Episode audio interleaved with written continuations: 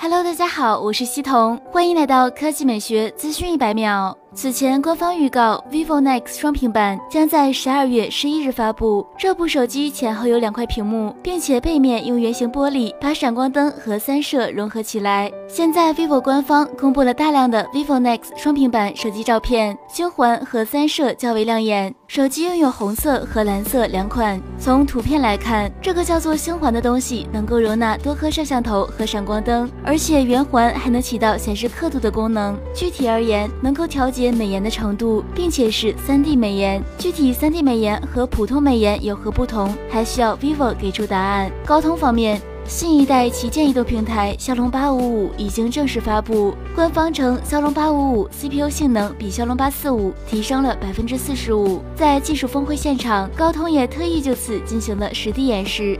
面对面对比了一台骁龙八四五手机和一台骁龙八五五参考设计原型机，二者都搭配了三千毫安时电池，网络链接 WiFi。首先在吃鸡游戏中，骁龙八四五手机平均功耗三千二百八十兆瓦左右，骁龙八五五原型机则只有两千五百八十兆瓦左右，降低了大约百分之二十一，这使得电池续航时间延长了一个小时，幅度达百分之二十七。其次，在日常使用中，模拟拍摄视频并上传分享到 ins。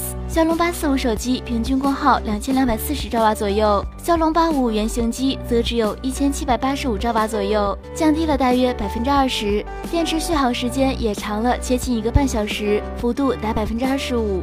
由此看来，骁龙八五五的提升幅度还是很大的。至于在真机上的实际表现如何，就让我们拭目以待。